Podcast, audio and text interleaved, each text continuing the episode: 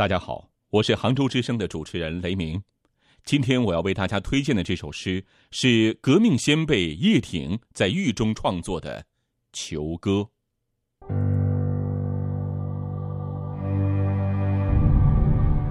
为人进出的门紧锁着，为狗爬出的洞敞开着。一个声音高叫着：“爬出来吧，给你自由。”我渴望着自由，但也深知道人的身躯怎能从狗洞子里爬出。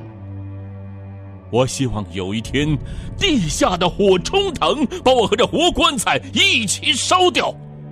我应该在烈火与热血中得到永生。